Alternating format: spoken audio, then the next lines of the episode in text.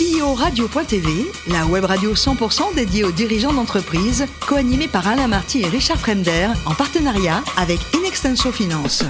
Bonjour à toutes et à tous, bienvenue à bord de CEO Radio. Vous êtes plus de 38 000 dirigeants d'entreprise abonnés à nos podcasts et on vous remercie d'être toujours très nombreux à nous écouter chaque semaine. Et bien sûr, vous pouvez réagir sur les réseaux sociaux, notre compte X CEO Radio, tiré du bas TV.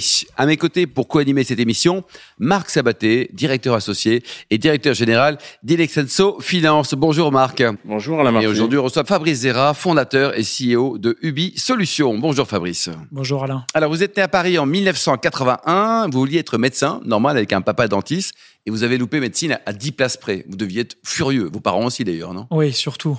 Ouais. Mais aussi. Mais 10 C'était- places, c'est- rien, 10 places. Non, c'est vraiment quoi. rien. Et, et ce qui est difficile avec ce concours, c'est que déjà, on se projette à être médecin toute sa vie. Ouais.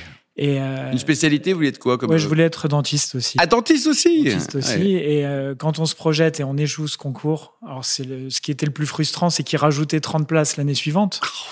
Quand on voit l'état de la médecine aujourd'hui, ça fait encore plus rager. Ouais. Mais euh, c'est très difficile parce que euh, on, on repart complètement à zéro et il faut se reconstruire. Ouais. Ça, c'était. Alors après, donc vous, vous allez intégrer une start-up et vous mettez toutes vos économies dans cette start-up qui va déposer le bilan. Exactement. Donc c'est Vous êtes un chat noir quand même au début de la carrière. Là, ça va Ouais, mieux. ouais, hein c'était difficile. C'était difficile. C'était quoi Je cette pense boîte que c'est c'est une boîte qui faisait de la RFID, donc euh, ce que je fais aujourd'hui, euh, qui est spécialisée dans l'IoT. Et euh, j'y croyais énormément. Je, à la base, j'étais rentré dans cette boîte en pensant refaire mes études en Belgique. Donc, Ah oui. j'étais pas resté. euh, C'était vraiment pour m'occuper. Mais j'ai été passionné par l'entrepreneuriat. Euh, J'y ai cru énormément, surtout à cette révolution technologique. Et à un moment, j'ai mis toutes mes économies et trois mois plus tard, euh, elle a déposé le bilan. C'était quoi la raison? On avait perdu un appel d'offres à la Poste. On avait été retenu oralement et Orange Business Service qui était porteur s'était pas mis d'accord. C'est bien, vous citez des noms en plus, c'est bien. Non, mais ouais. c'est pas. Enfin, Ouais, ça ouais. reste une expérience, mais euh, c'était un appel d'offres public. C'était un très gros appel d'offres et euh, ils s'étaient bien mis d'accord juridiquement avec la Poste et donc euh, on, on a on a tous tout perdu. Alors ensuite, euh, les changements de décor, hein, ça y est, vous allez rencontrer Decathlon. Voilà. Ça va être un déclic, racontez-nous. Alors, je me suis retrouvé en mars 2008 au chômage. Ouais. Je cherchais du boulot. Ouais. Mais j'avais un CV qui répondait pas. euh, qui- 10 places en médecine, c'est c'est 10 pas très vendeur. ouais, c'est pas très vendeur. Donc, parallèlement, je cherchais et des clients et, euh, et du travail et j'ai eu plus de facilité à trouver euh, des clients. Donc Decathlon. Donc, Decathlon, je leur ai vendu tout un son concept de euh, révolution dans le retail. Parce qu'au final, il y a le code barre qui existe depuis les années 80, mais il n'y a eu aucune, aucun changement. Et euh, je leur ai vendu le concept de, de RFID généralisé, donc euh, avec cette fameuse caisse intelligente où vous mettez tous vos articles dans un bac et tout est compté, tout est lu automatiquement et on paye. Donc chez Decathlon, au lieu d'avoir euh, euh, 30 personnes qui scannent des codes barres inutilement, bah, vous faites euh, jamais la queue. Il y a toujours de l'aide pour la vente. C'était en quelle année ça, Fabrice? Ça, c'était en 2008. Qu'est-ce qu'ils ont fait tous les, toutes les vendeuses, toutes les, caissières? Bah, justement, ils n'ont pas réduit d'emplois parce qu'au départ, c'était vous allez réduire des emplois, vous allez supprimer des emplois. Mais non, ça a été de les garder et d'avoir une aide au service parce qu'on était vraiment dans le démarrage de la digitalisation, le, le démarrage du e-commerce. À cette époque-là, j'avais le, le DSI d'un très grand groupe français qui me disait euh, euh, Amazon ne nous fait pas peur. hein. donc, euh, Hmm. c'était ça 2008. hein. Il faut s'en rappeler. Et donc, vraiment, la vision, c'était ces caisses intelligentes, euh, démocratiser d'abord le click and collect et après apporter une meilleure, euh, un meilleur service pour le client. Alors aujourd'hui, donc Ubi Solutions, c'est une magnifique PME autour de 20 millions d'euros de chiffre d'affaires et vous êtes une référence en matière de traçabilité. Vous tracez tout, quoi. On du trace du tout. poulet jusqu'au au drap des, des grands hôtels, quoi. Exactement. À chaque fois qu'il y a une, à chaque fois qu'il y a du code barre, potentiellement, il peut y avoir notre technologie. Donc, euh, on a fait pour euh, dans les hôpitaux, on a mis des puces sur chaque drap. Si je prends un cas pour les hôpitaux de Paris, donc on est toujours dans la gestion de stock, dans euh, la valorisation des assets. Donc, ils ont euh, 3 millions de draps à 5 euros le drap. Et grâce à ces technologies, grâce à tout ce système, parce qu'il y a un comptage automatique, on a réduit leur stock de 50%, Hmm. ce qui fait des- des économies considérables. Vous produisez en France? On produit en France, tout est maîtrisé en interne. On est éditeur, on est fabricant de matériel et on maîtrise l'ensemble de la chaîne. Et on a plus de 800 clients déployés dans une trentaine de pays aujourd'hui. C'est magnifique. hein. Vous êtes en France, mais également hors de nos frontières, euh, dans les pays chauds comme l'Espagne, par exemple? Euh, on a un bureau à Barcelone. Aujourd'hui, on a énormément de projets en Afrique. C'est des pays qui se- où il y a une grosse appétence pour ces technologies-là et on a des, des beaux projets qui se mettent en place. L'Allemagne, parce que tout le monde dit, voilà, on regarde du côté des ETI, tout ça. Vous n'avez pas, pourtant vous parlez couramment allemand, vous n'avez pas une expérience fantastique hein, chez nos amis allemands. Elle, elle a été catastrophique même. Donc c'est le pays où le, sur lequel on a le plus investi et on a fait en 5 ans 2000 euros de chiffre d'affaires. C'est pas mal Donc ça. euh, Mais c'est quoi la raison? Les Allemands bossent avec les Allemands, c'est-à-dire que là, il y a. alors j'ai même compris que les Allemands de l'Est bossaient avec les Allemands de l'Est. Ouais. Donc on en est là. Donc quand on arrive avec une société française, c'est encore plus difficile de se positionner. On avait des équipes allemandes, on avait énormément Vous de parlez allemand, hein Je, je- je le parlais bon, moins, mais les équipes étaient vraiment allemandes. Tous les sites étaient traduits en allemand, ce qui nous a coûté très cher aussi. On échange avec vous, on prend l'information, mais je me suis rendu compte que euh, ils étaient câblés complètement différemment euh, de nous. Enfin, c'est-à-dire, il y a un culte du détail que qu'on n'a pas en France et qu'on n'a pas euh, en, en Angleterre, en Espagne, en Italie.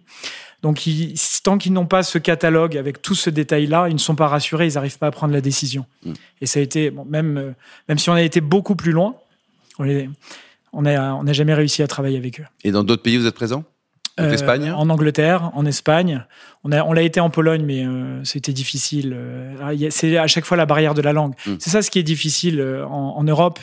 On a 27 langues. Donc c'est un Bon, beau On a marché. une, une monnaie qui est bien, là, ça va. On a, ça, une, on on a monnaie stable, Ouais. mais on a 27 langues quand même à gérer. Donc quand on monte un- une entreprise en France, C'est pas facile, il y a 27 langues à gérer. Alors Plus que- le catalan et tout le reste, hein, faut pas les oublier, ceux-là. Oui, mais quand vous êtes espagnol, vous pouvez quand même, ça reste espagnol, mais les Américains ont un marché de 350 millions de, de consommateurs Une avec une seule langue. Voilà, c'est- Marc, Moi, je voudrais revenir. magnifique parcours, hein Oui, oui, c'est très intéressant et dans un, dans un secteur qui est, en tout cas, une activité qui est complexe. Très complexe. Euh, je voulais revenir là. Ma première question était là-dessus. Euh, le, le monde de l'internet euh, des objets, de l'IoT. Mm. Vous avez évoqué le démarrage en RFID en 2008. C'est c'est- en fait c'est assez assez ancien. Il y a eu des hauts et des bas. On a encore connu en 2022 un dépôt de bilan de Sigfox qui Mm. montre bien que les modèles en IoT, en IoT sont pas forcément pérennes. Mm. Qu'est-ce qui fait que c'est difficile de combiner la perception d'un signal, parce que c'est ça le démarrage, il faut bien enregistrer une information, et le traitement de cette information à l'ère où on est dans la big data et demain l'intelligence artificielle? Alors, Vous avez deux heures. ouais, non, non, mais c'est. Alors, Sigfox, j'y ai jamais cru. je l'ai, je Ah non, je- connus tout ma au question, départ. por- ma question Non, portait mais pas sur Sigfox. ça a été quand même un, un pionnier de l'IoT. Euh, ils ont levé 350 millions d'euros. hein. Euh, ça s'est terminé. euh, la boîte a déposé le bilan, donc un échec euh, cuisant. Qu'est-ce qui a fait notre force C'est qu'on n'a jamais parlé de technologie. On a toujours parlé de, de retour sur investissement et de solutions. Donc c'est qu'est-ce qu'on apporte, comment on crée de la valeur. Et toujours, c'est ça ce qui est passionnant dans ce qu'on fait, c'est que j'ai touché à toutes les industries possibles et imaginables, mais toujours avec une volonté d'améliorer quelque chose, Mm. améliorer le process, améliorer les stocks. Et donc tous nos clients, on leur a fait gagner de l'argent. Et Sigfox, leur position, c'était d'être un opérateur télécom avec une volonté de, de- de vendre euh, de l'IoT comme on vend un abonnement télécom. Sauf que le marché n'était pas du tout, euh, avait besoin de repères, avait besoin de, de retour sur investissement et de business case euh, établi. Donc concrètement, pour un chef d'entreprise, euh, vos solutions, euh, c'est euh, je lis des, des puces et je suis le signal et je Il traite. trace En fait, tout. on rend les objets intelligents. Tout est intelligent. Donc on a fait même la volaille connectée. Donc on va la suivre l'avez mis de où la puce dans le poulet de- comment Elle était où la puce dans le poulet Alors, elle était à l'abattoir, au niveau de l'abattoir, et ça nous a permis de donner, de, de filmer, même au niveau de, de, de l'abattoir, et on donnait le flux vidéo à L214. Ça, c'était très innovant. Et vous êtes encore vivant, c'est bien. On est encore vivant, mais ce qui a, ça nous a permis aussi, en filmant et en donnant la traçabilité aussi, à, à l'abattoir de mieux travailler. Mm. C'est pas du flicage, mais c'est de, vraiment quand on sait qu'on est surveillé, quand on sait qu'on a quand même une traçabilité, ça nous permet de mieux travailler et on les a vraiment fait progresser grâce à tout ça. Et- Et pour enfin pour le consommateur, il scannait un QR code et il voyait toute la traçabilité du poulet, Ah, mais c'est génial. de la région d'élevage jusqu'à la date de naissance. Une, question au chef d'entreprise que, que vous êtes. Euh, L'entreprise a beaucoup progressé, Mm. à, à la fois en croissance interne, vous ouvrez des agences, à la fois en croissance euh, externe. J'ai noté que vous aviez acheté Twister en 2017 et, et euh, MedUp en 2022. PageUp. PageUp, pardon, en 2022, excusez-moi. Mm. Euh, comment vous jugez cette, euh, cette double composante de croissance interne-externe C'est difficile Mm. de manier les deux. Euh, Il y, y a- y y beaucoup d'entreprises à racheter dans votre secteur. Il y a énormément de- d'entreprises dans la traçabilité. Donc nous, on a développé tout un portefeuille de technologies depuis une dizaine d'années. On investit énormément en recherche et développement.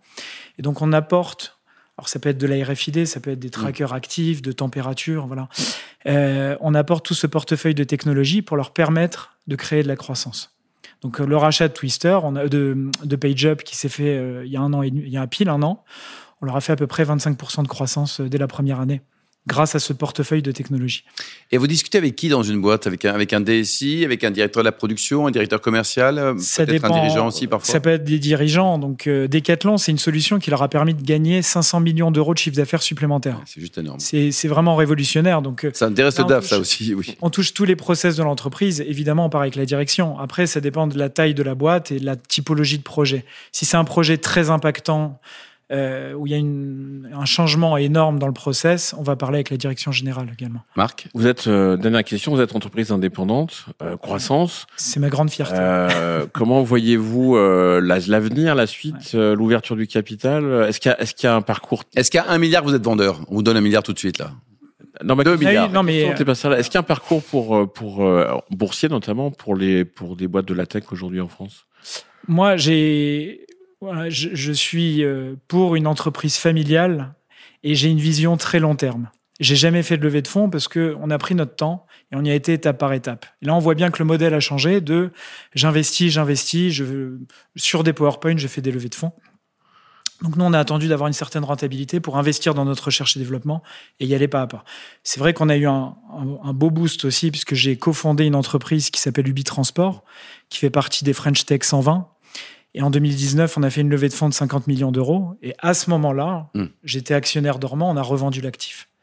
Donc, ça nous a permis aussi d'avoir un, un booster pour faire notre croissance externe. Votre livre, là, Fabrice, Du chômage à la French Tech, réussir en France sans argent, sans diplôme et sans réseau. Vaste programme. Hein. C'est, c'est mon parcours. Est-ce que c'est encore possible demain?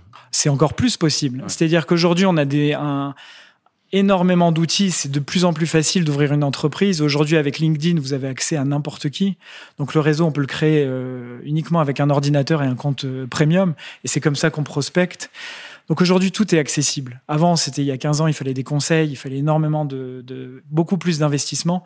Aujourd'hui, avec tout ce qui se fait avec l'intelligence artificielle, il y a tellement de possibilités qu'il faut juste les bonnes idées et surtout l'envie, l'envie, l'envie. Vous adorez le sport, vous jouez au foot euh, deux fois par semaine, c'est ça oui, oui, À 5, à 7, le, à 11 Le sport est une passion. Je joue à 7, à 6 ou 7. Ouais. Et en dehors du foot, vous faites quoi? Je fais beaucoup, enfin, de, je cours ou je vais euh, dans des salles. Ouais, très sportif, quoi. Et, euh, justement, je trouve que les, les profils qu'on embauche qui sont sportifs ont quelque chose vraiment de plus de que les plus, autres. quoi. C'est vous supportez qui? Je supporte le. Allez, on supporte le même club. Marseille. Marseille. Oh, pareil, Marseille. Il y en a un des deux là. C'est Marseille. Merci Fabrice. euh, merci Marc. Vous supportez qui vous d'ailleurs au foot? Moi, l'USAP. L'USAP est au rugby. Merci. Fin de ce numéro de CEO Radio. Retrouvez toutes les actualités sur le compte X et LinkedIn. On se donne rendez-vous mardi prochain à 14h précise avec un nouvel invité. L'invité de la semaine de CEO Radio, une production B2B Radio.tv en partenariat avec Inextenso Finance.